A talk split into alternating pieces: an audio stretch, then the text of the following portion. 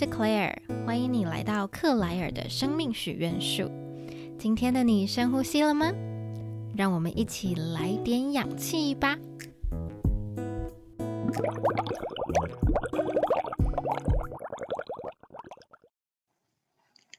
Hello，新年快乐！这是二零二二年的第一集 Podcast。虽然二零二一年的时候，我几乎每一天都非常认真的做好时间管理，但到了岁末年终的时候，还是会觉得时间过得太快了。那今天我就要来跟你分享一下我的年度回顾的模板大公开，我称为这个年度回顾为年复盘。我在写完这个年复盘之后，也有总结出来一些体悟。那我今天也会跟你分享，说不定我在二零二一年所经历的这些。酸甜苦辣们对你而言会心有戚戚焉，然后也许你可能也会想要为自己写一个年复盘。总之，无论你是在新年的时刻听到这一集，或者是你是在之后可能农历新年呐，或者是再久一点的时候，不管什么时候听到这一集，我都真心的希望你能够把今天、现在、此刻之前的一切不愉快或者是悲伤，都可以把它们留在过去。你还记得一句话吗？就是昨日种种，譬如昨日死；今日种种，譬如今日生。想用这句话当做一个开场白，然后希望我们都可以活在每个当下。你可以现在决定，就要帮自己换上新的信念，展开那个你理想中更美好的一个未来。我们都要相信，一切都会好好的，好吗？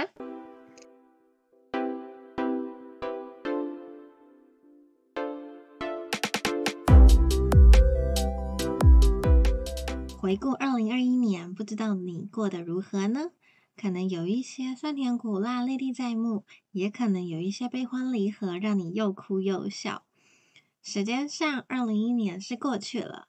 可是我想问的是，在你的内心深处，你真的让那些不愉快的、悲伤的、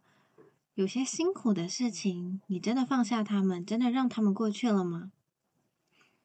要怎么让他们真的过去？也许挥别过去，迎接未来，仪式感的确有它的魔法在。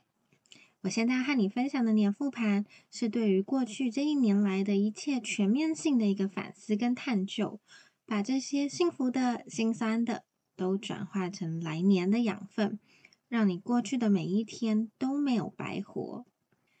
因此啊，要做年复盘的原因，除了它是一个有深度的仪式感，能够让你和过去的这一年好好道别之外，它也像一个大事记。你透过每年记录下来这些甜的事件、苦的事情们，让你在明年的时候，或者是三五年之后，你不会回想不起来你的青春做过什么事情，因为你只要看着简单的几个关键字句，你的人生那个片段就会又让你重新回味、重新放映。而在应用面上面的好处，以我自己的经验而言，我发现在我做了年复盘两三年之后，我现在在做每年的年度规划或者是年复盘之前，我都会回头看一下自己成长的轨迹。像我就翻了我前两年的年复盘笔记，然后发现我过去写下要改善的项目，每年都写了要好好运动。然后我在二零二一年的时候，终于养成了运动的这个习惯，所以我会有一种觉得自己的进步是非常踏实跟骄傲的。可是呢，另外一方面就是我也发现，过去两年我都有写下说要好好投资理财，可是却到了就是今年都还没有完成这个目标，那就会有一种让我痛定思痛，决定我在新的一年不能再逃避，要好好执行的这种感觉。我和你分享的这个年复盘模板的一个内容，你可以先听听看，然后呢，你在之后找一个安静的时刻，拿一张纸、一支笔，或者是你习惯用电脑记录也没有问题。那你就照着这个模板四大块的内容，开始回顾你的前一年。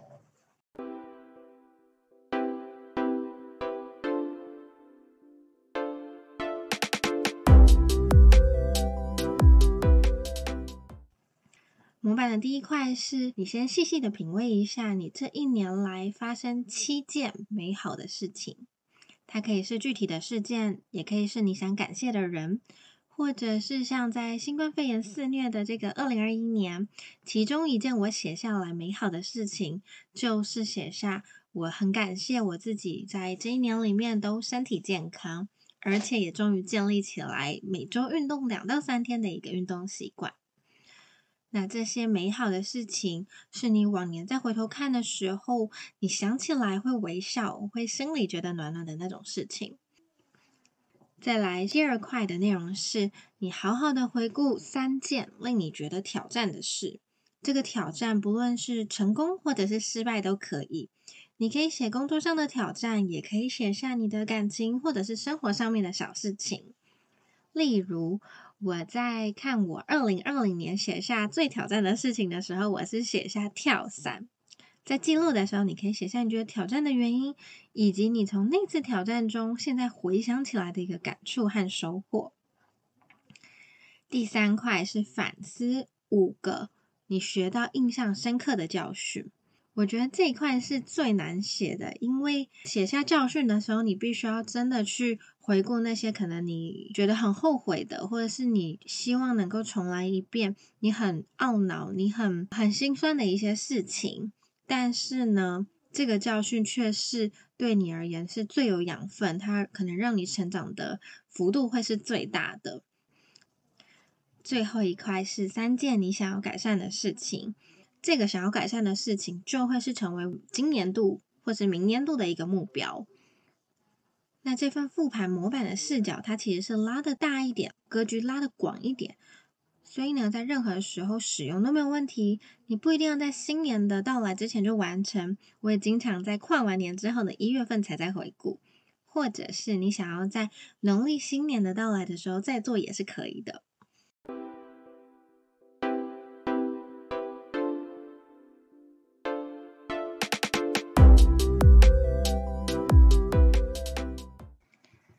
回顾在二零二一年，其实我自己有做了蛮多的突破的，可能包含在事业上面，我自己小小开创了一个克莱尔的生命许愿树这个小天地，然后也成为了来点氧气 Podcast 的主持人。除此之外呢，我在感情上面也晋升了一个新身份，那就是未婚妻。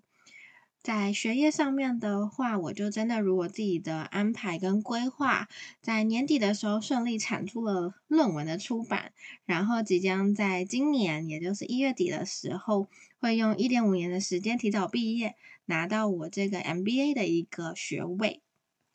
能够完成这么多事情，我觉得一方面除了是 时间管理，就是有认真的实践它之外，另外一方面，我觉得这些事情带给我一个非常大的体悟，那就是标签的力量。说到标签的力量，在描述它之前，我想要先跟你分享一个我之前听过蛮有感的问题。那时候是我还是上班族的时候，我就听到有人问说。拿掉名片之后，你还剩下什么？当你不跟别人介绍说你是来自于某一个公司的呃某一个职员之后，那你会怎么介绍你自己？其实那个时候还是上班族的我，听到这个问题，然后发现我竟然没有答案。我好像如果不跟别人介绍，哦，我是在嗯一个本土银行做数位行销。我突然间不知道我还有什么特色或是亮点，所以这一个，比如说公司的光环或者是学历，它是一个外在的优势。它虽然是我们非常努力去争取而来的，但是第一点是它可能是外在的，就会有它的不可控性。可能在疫情来临的时候，你突然就被裁员了，所以你这个光环就没有了。或者是像学历，它虽然是会跟着你一辈子。可是它可能会随着时间而褪去它的一个光彩。比如说，你是一个毕业生的时候，学历对你来讲很光鲜亮丽。可是如果你在职场打滚了好几年，好像也不能再一直拿着“哦，我是台大毕业的，我是北英女毕业的”这样子的一个内容来说嘴。所以这个问题就是拿掉名片之后，你还剩下什么？它其实更。逼着我们往内去寻求，我们对自己的自我认同或者是价值感来自哪里？那在那个时候，在是一个上班族的时候，我还没有找到一个答案。然后我后来到了 Global MBA 去读书的时候，我也没有也没有想过自己有一天会在二零二一年的时候突然间身上多了很多个标签，然后因为这些标签让我能够有非常多的突破。所以接下来我想和你分享我这个最大的体悟：标签的力量。我是怎么帮自己贴上一个好的标签？然后在过程当中的心路历程是怎么样？以及我贴标签之后所感受到的这个魔力。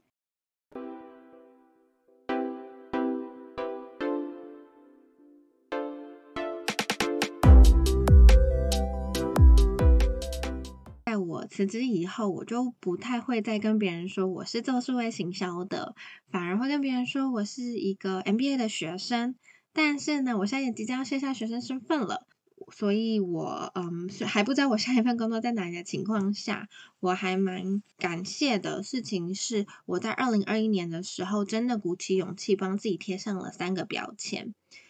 一个是时间管理实践者。另外一个是我是一名易经占卜师，以及我是一位 life coach。那这三个标签其实他们都得来不易。我的得来不易，除了可能要有一些技能上面的习得，我要付出时间去学习之外，我觉得最大的困难点在于我要怎么跟自己说我值得这个标签。很多时候，我因为经历了过这些，我可以理解那一种。如果我不是透过考试或者是证照这种来自外界的一个肯定的话，那么你要为自己贴上一个好的标签，是需要非常非常大的勇气。你要能够说服你自己是最困难的事情。但是呢，我的经验是一开始我只说自己是一个时间管理实践者，我其实把这个标签定义的比较轻松一点。因为他可能不像是一个易经占卜师或者是一个 life coach 这样专业，时间管理实践者就表示我也是走在这条路上，我正在努力的实践它。我不一定是要做到非常的好，但是我把我自己定位在在我是努力朝着这个方向前进的人。我觉得这是给自己贴标签一个算是最入门的一个方法。也许你会觉得真的可以这样做吗？但其实一开始的时候，我也会自我怀疑，说我就只是每天有做一些复盘呐，或者是写一下自己的日计划、周计划，这样子算是时间管理实践者吗？这种自我怀疑，我觉得还蛮难面对的。但我现在一路走来的这个心得，我反而发现，我应该要做的事情是倒过来做。我先自己肯定我自己，帮我自己贴上这个时间管理实践者的标签。我一旦公开了这个标签之后，我就会想办法努力去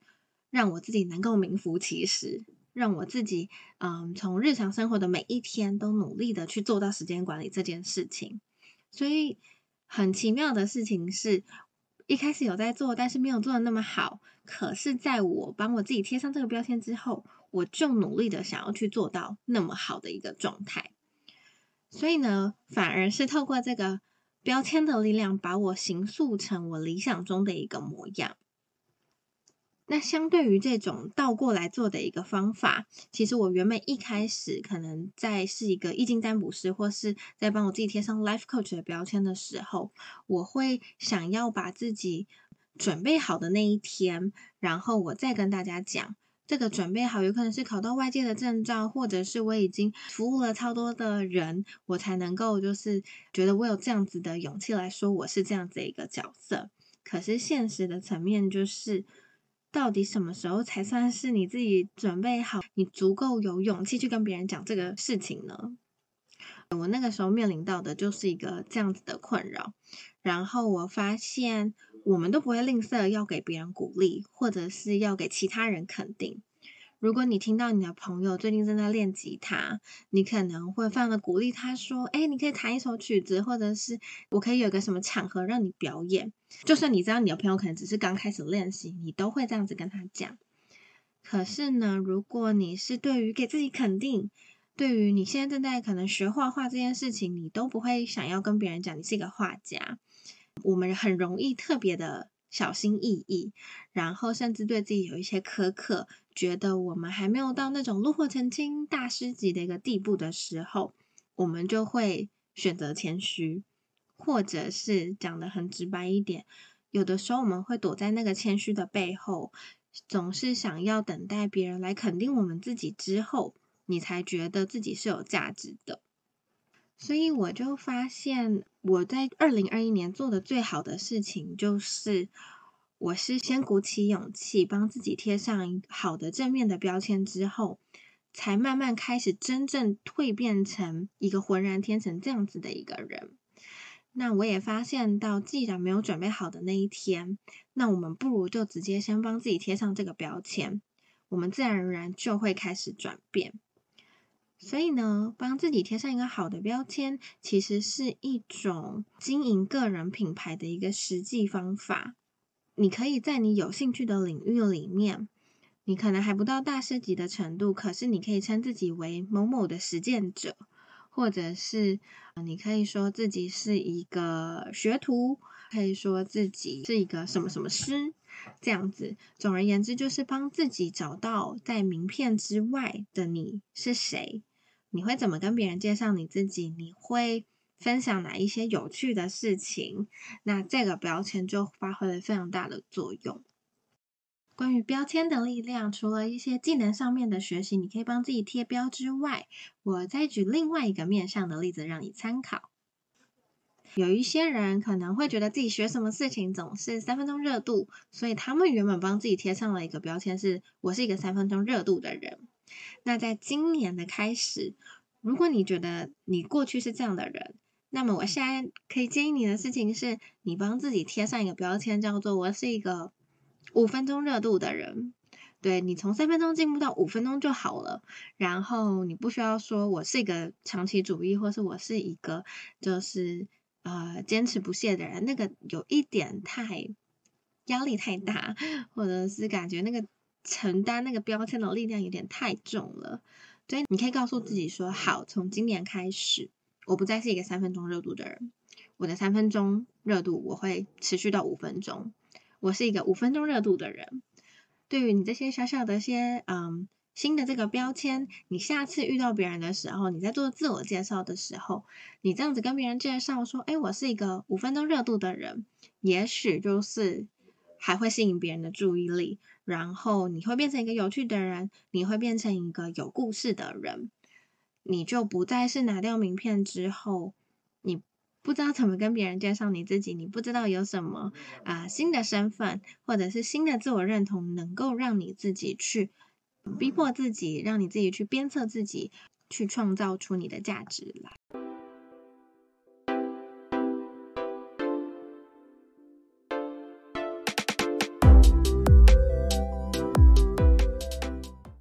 总结一下今天谈的内容，一开始我和你分享了年复盘的模板，包含了细细品味七件美好的事情，回顾三个令你觉得挑战的事，反思五个你学到印象深刻的教训，以及你下定决心在新的一年三个你想要改善的项目。另外一方面，在二零二一年能够有许多突破跟收获，我有一个非常大的体悟，那就是如果能够有。准备好的一天再开始，那是你的幸运。可是呢，如何运用方法激励自己开始，可以是一种能力。因为要肯定别人很容易，可是肯定我们自己的时候，反而需要很大的一个勇气。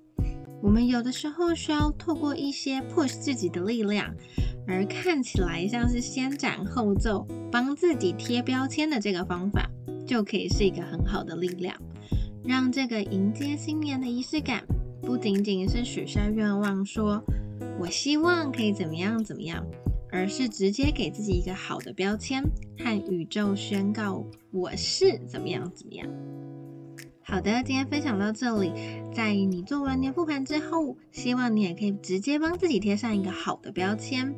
然后相信你会往着那样的道路前进，有着你心中更理想的一个模样。今天我们的分享就到这里。如果你喜欢的话，欢迎你在 Podcast 给我五星的好评，也可以直接在 Podcast 留言，或是到我的 IG 克莱尔的生命许愿树里私讯给我，告诉我你的想法哦。我们就到这里，拜拜。